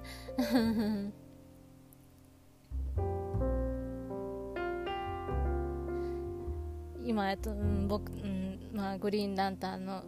ジョン・スチュワートは、うん、もしかしなくてもこの サイキックの人手から、えーと、号令を受けたんじゃないかっていうふうに、まあ、みんな笑ってまあねそんなそんなこんなで、まあ、スターロジャーロはジャスティスリーグのメンバー特にバットマンを、まあ、滅びの道から守るためにマインドコントロールをして支配しようとしたけれどもその方法は間違っているというふうに説き伏せられて、まあ、もう一度一緒に戦うんだっていう決意を固めたっていうことでね。ここのバットマンがね本当にねすごくね子供に対する扱いも何ていうかこう説得もなんかすごく同情心がちゃんとあってね。こういい親をしているなっていう感じがあっていやーなんでこのことが他のロビンできないのかっていうのがすごくあるんだけれどもすごくあの まさか本当に一方的にジャーロの方がパパとかダッとか呼んで懐いてるだけかと思ったらバットマンの方もほだされたというのか そんなジャーロちゃんのことを可愛く思い始めていたのか、まあ、大切に思っていて失いたく君のことを失いたくないんだと言ってハグまでしてね。こんなところまで見せられたらね。いやジャーロちゃん本当に今後このねジャスティスリーグのこの連載を生き延びてほしいなって思うんですよ。こんだけね活躍させられると逆になんかこうこの後また悲劇的な死をなんか犠牲による悲劇的な死を迎えるんじゃないかっていうなんかそんなフラグのような気もしてなんでかっていうとこの29の最後で実はねあのジャーロのあジャーロじゃないスターロの破片を拾っていたのはジャスティスリーグだけじゃなくあの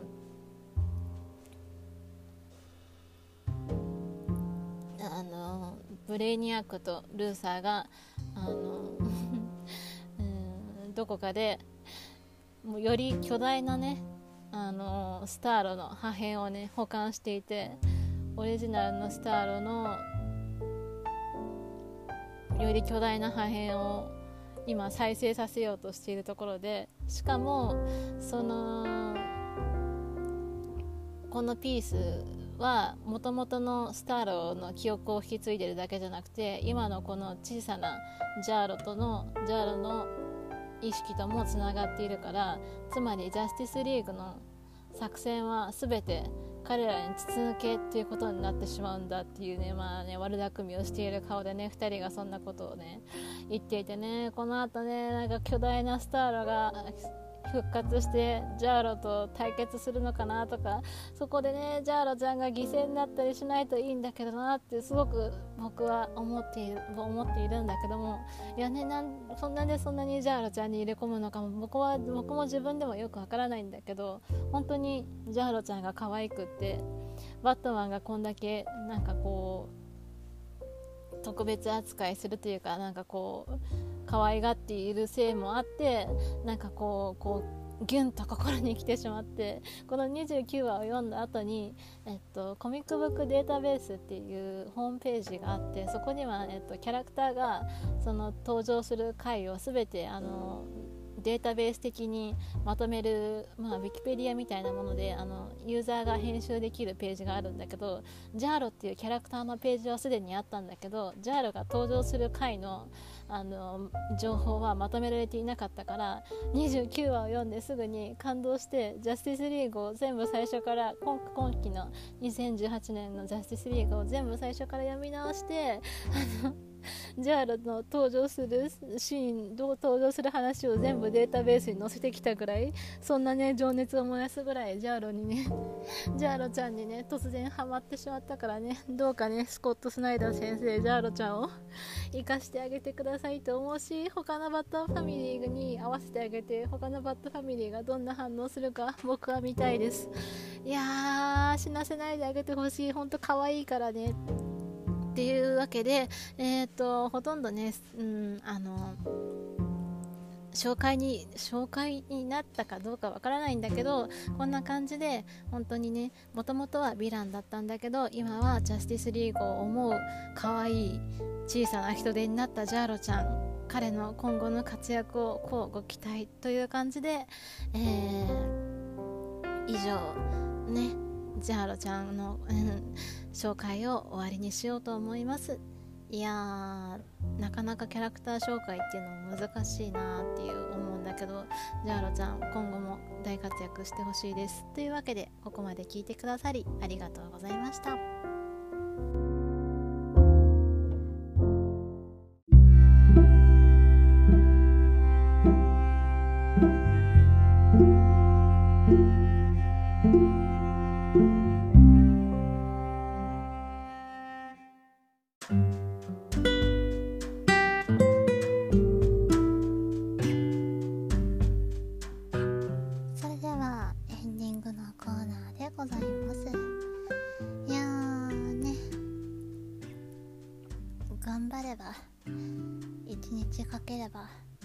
収録できるんだなってことを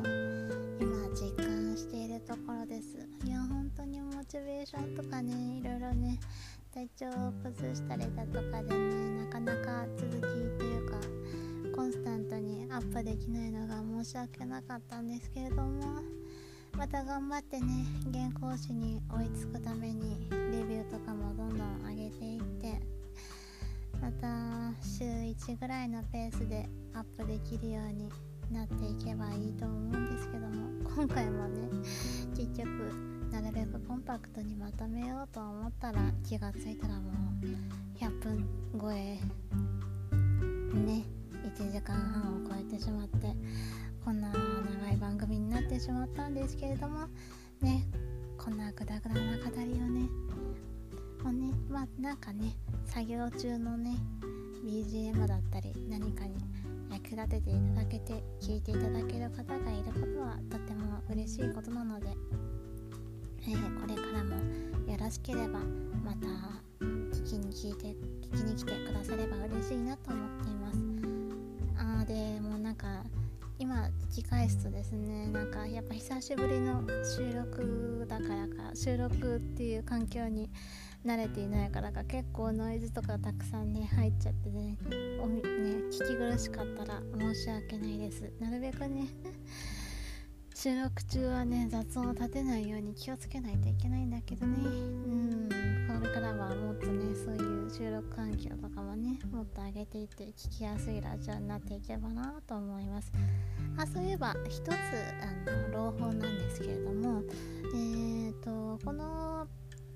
ポッドキャストの番組もともとこのアンカーっていうアプリ僕が、えーと、収録をしているアプリと、えー、Spotify では聞けたんですけども何かの理由で iTunes の方のうんと Apple のポッドキャストではまだ配信できなかったんですけどもちょっと前に申請したらあのー、ちょっとこの更新が滞ってる間に申請が通ったみたいで Apple のポッドキャストの方でも普通に聞けるようになりました。なのでおそらく iTunes のポッドキャストとかでもだから PC 上とかでも普通に聞けるようになってると思います。まあねこうやってねあの人に見つけてもらえる場所がね増えた以上ねこれからもどんどんねあの放送の内容ももうちょっとアップデートしていきたいなって思うんだけどまあそこはねまあ僕なりにまったりのんびりやっていこうかなとこれからも思うのでこれからも頑張っていこうと思います。ではまあ最後までこんなグダグダした放送でしたがここまでお聴きくださりありがとうございました。以上シャローのゴッサム放浪記でした。シャローム。